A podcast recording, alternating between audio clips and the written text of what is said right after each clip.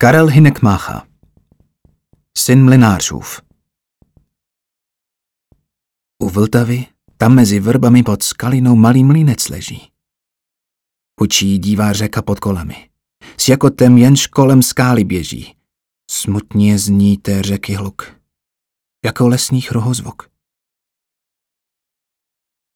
Nad zroseným, mrtvotichým hájem stojí měsíc ze synalou tváří. Po okřilé nově vzešlým májem mdle se lesknou jedle v jeho září. Smutně vychr lesem zní, jako píseň pohřební. Tam nad lesem visí mlhy šedé, jako truchlo roušky v mrtvých kopce, s nimi tichnou stíny šerobledé.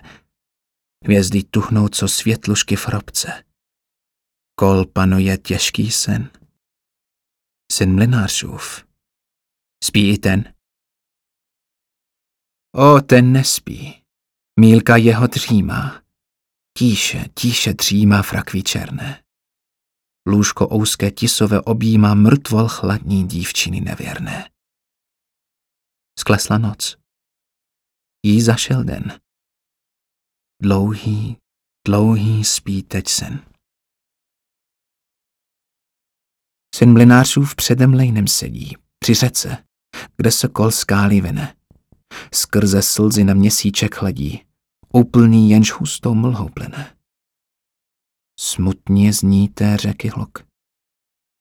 Jako lesních rohozvok. Z šedé mlhy měsíček vystoupá, teď po dráze jasno bledé plyne. Le, lodička po vlnách se houpá, proudné víry bez ourazu mine.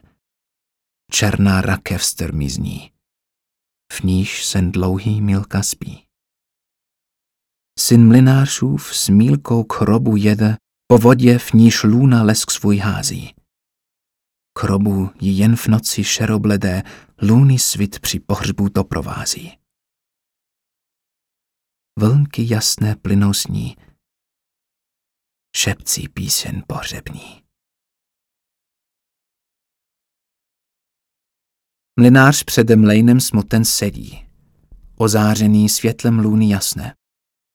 Skrze slzy na měsíček hledí, až když zítra lůny světlo zhasne. Temná vlna hlasně zní. Syn, že s Mílkou v řece spí.